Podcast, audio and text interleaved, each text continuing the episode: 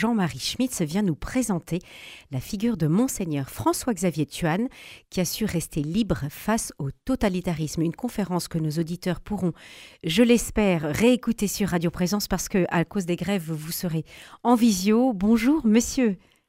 Bonjour, madame. Vous êtes le président de l'association des Amis de Monseigneur Tuan, un pasteur héroïque, cordial, simple et spontané qui a laissé derrière lui un témoignage lumineux de foi, comme aimait le, le rappeler Benoît XVI.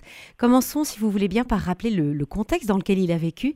Nous sommes au Vietnam, après la Deuxième Guerre mondiale. Quelle est la situation géopolitique de ce pays d'Asie?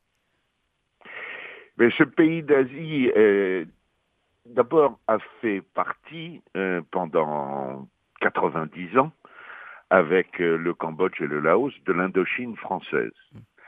Et puis après la, après la Deuxième Guerre mondiale, euh, l'occupation euh, du Vietnam par le Japon à cette occasion, s'enclenche euh, la guerre entre euh, le Nord-Vietnam euh, communiste et les troupes françaises.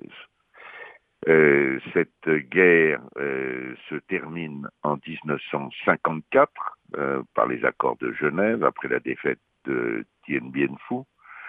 Et comme en Corée, on, on s'installe un Vietnam Nord communiste et un Vietnam Sud qui est libre.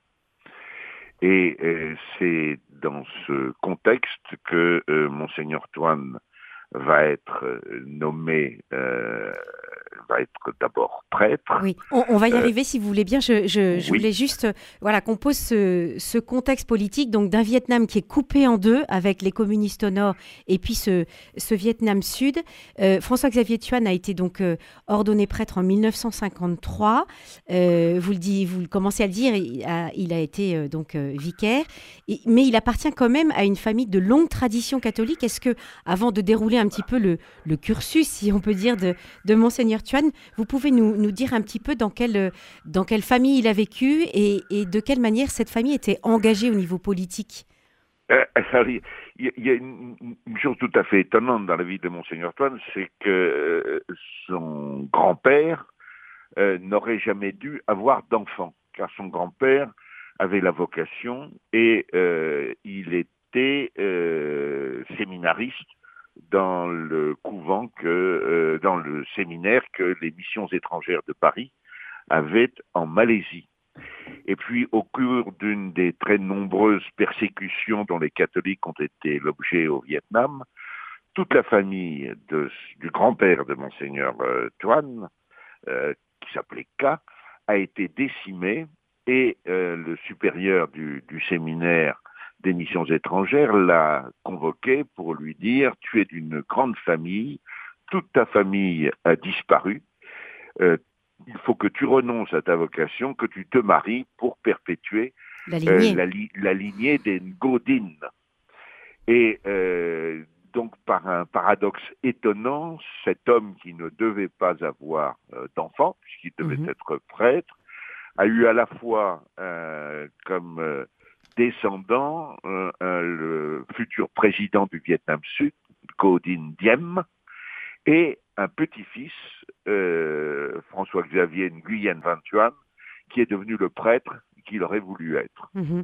Et, et, donc une famille qui a été quand même très engagée euh, au niveau politique, puisque ce fameux grand-père maternel a dirigé les affaires impériales avant d'être évincé oui. du pouvoir. Il y a aussi ses oncles, les oncles maternels de Monseigneur Tuan, qui ont occupé des, des hautes fonctions dans l'administration indo-chinoise. Donc euh, aussi une famille qui ne fait pas euh, forcément l'unanimité chez les communistes. C'est le moins, c'est le moins que l'on puisse dire. C'est le moins que l'on puisse dire. Et et c'est ce qui explique que euh, monseigneur euh, Chuan sera lui-même euh, l'objet d'une persécution de la part du nouveau régime après que euh, lors de la troisième offensive menée par le nord contre le sud, euh, la ville de Saigon et le régime non communiste du sud tombent et, et, et, et, quelques mois plus tard euh, Monseigneur Antoine sera emprisonné. Alors justement, il y a, nous, je vous le raconterai quand nous, vous me poserez des questions. nous y arrivons. Donc Monseigneur Tuan a été donc euh, ordonné prêtre, il a été vicaire, puis envoyé à Rome pour, pour étudier le droit canon. Il a été directeur du petit séminaire et puis il, avait, il, a été, il a été le 30 avril 1975 nommé évêque coadjuteur de Saïgon, quelques jours, comme vous le disiez, après que les communistes se soient emparés de cette ville. Et puis il est arrêté quatre mois plus tard comme agent du pouvoir occidental et valet du capitalisme. Et là, c'est là qu'il va rester 13 ans en prison. Est-ce que vous pouvez nous rapporter, euh, lors de sa première détention, ce qu'il va partager en, euh, dans sa cellule avec les autres détenus? Alors, d'abord, euh, quand il était à Rome, il a fait une rencontre qui a beaucoup compté dans sa vie, mhm. parce qu'il a été élève à Rome avec un certain Karol Wojtyla. Le futur Jean-Paul II le futur Jean-Paul II, euh, euh, auquel il était très lié et avec lequel il a pu partager euh, ce qu'était l'existence d'un peuple sous la férule communiste. Hmm. quand, lors de sa première détention, donc il est arrêté le 15 août 1975, en, en, la fête de la Vierge Marie. Vierge Marie qui aura beaucoup compté dans sa vie puisqu'il sera libéré un peu plus de 13 ans plus tard, lors de la fête le 21 novembre, ah. euh, lors de la fête de la présentation de Marie au Temple. Mhm. Et dans sa première détention, il n'est pas en cellule, il est emprisonné avec d'autres personnes. Et euh, il, a, il y a deux choses qui sont très étonnantes dans cette euh, partie de sa détention. la première, c'est qu'il avait demandé qu'on lui donne euh, qu'on lui fasse euh, parvenir euh, la potion contre ses maux d'estomac, et, et, et, et, les gens à l'extérieur avaient compris ce dont il s'agissait, c'était un peu de vin, car toutes les nuits, dans la paume de sa main, il mettait un peu de vin et célébrait l'Eucharistie et distribuait la communion à, à ses co-détenus.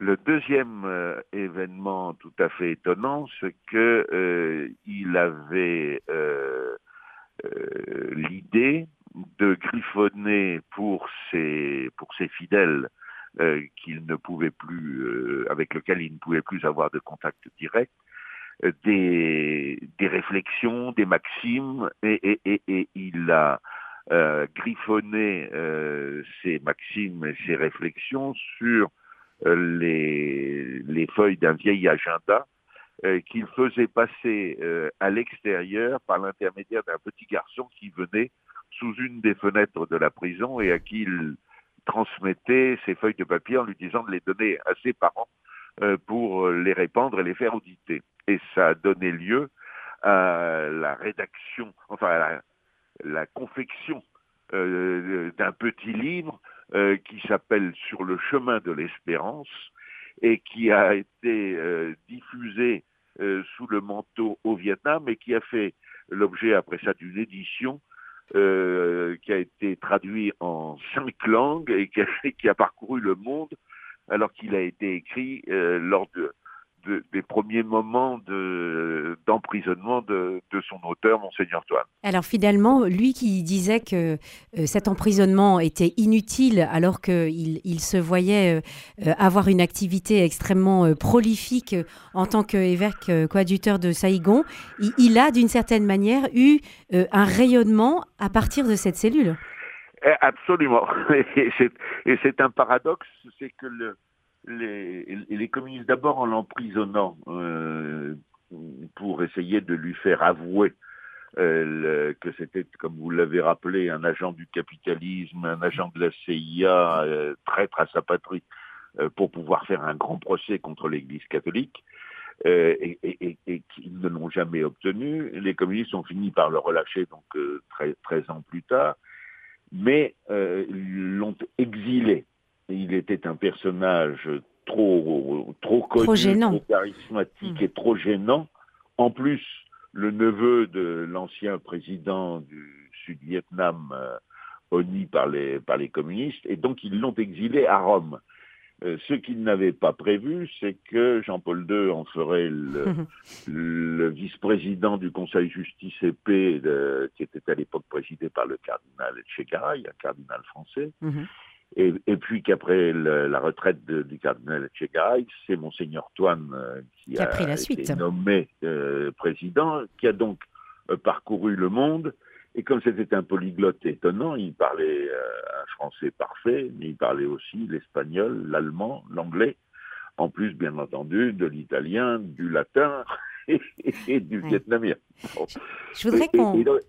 Et, il a d'autant plus parcouru la planète euh, que Jean-Paul II euh, l'avait chargé de coordonner la rédaction du compendium de la doctrine sociale de l'Église. Hum.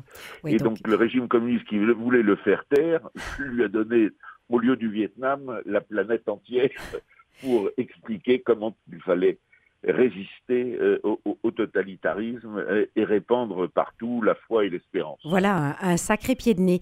Euh, Monseigneur Tuan, vous le disiez, est resté 13 ans emprisonné. Il a eu des périodes où il était tout seul dans une cellule, pendant une, cellule sans fenêtre, pleine de moisissures et de champignons, des conditions atroces de détention.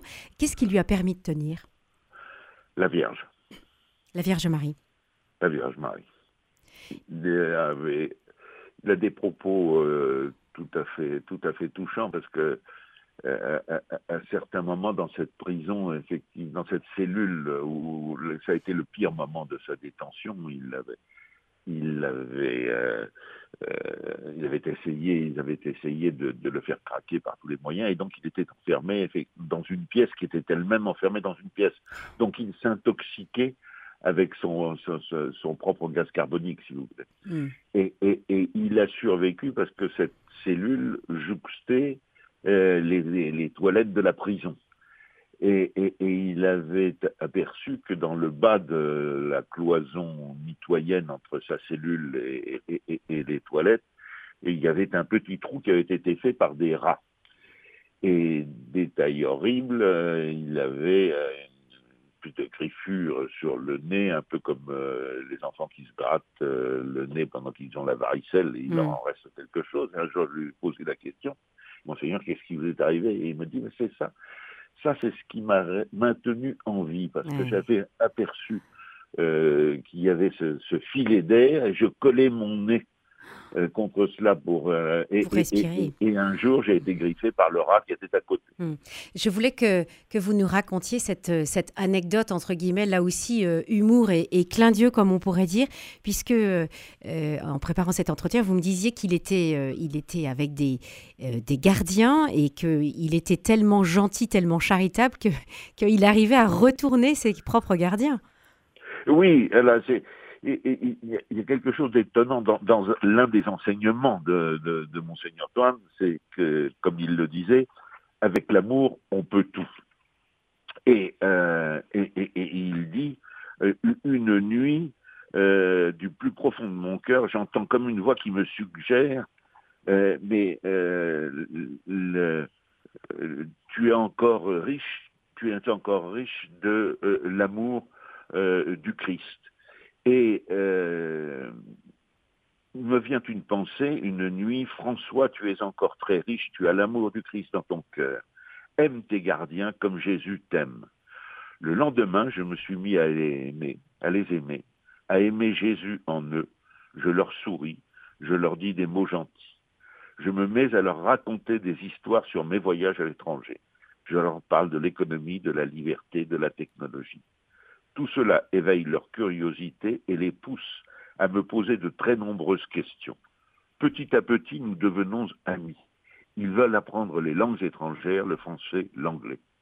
Mes gardiens deviennent mes élèves.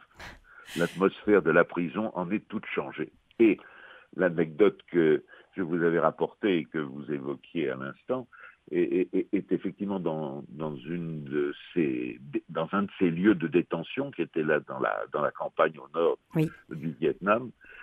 Ses gardiens l'avaient entendu chanter des, psaumes, des, chants en latin. Voilà, un beau témoignage, pardon. Il faut maintenant malheureusement se quitter. pour terminer, donc, Monseigneur Tuan a été créé cardinal en 2001. Il est mort le 16 septembre 2002. Et puis, cinq ans plus tard, il est déclaré vénérable en 2017, l'héroïcité de ses vertus étant reconnue. Et donc, c'est une conférence que vous allez donner sur Monseigneur Fanchuan ce soir à l'église du Christ Roi à Toulouse, que nos auditeurs pourront retrouver prochainement sur euh, le site de Radio Présence. Merci beaucoup à vous, Jean-Marie Schmitz, de nous avoir présenté cette belle figure. Ce défenseur héroïque jusqu'au martyr de l'évangile du Christ, comme l'a dit Jean-Paul II. Merci.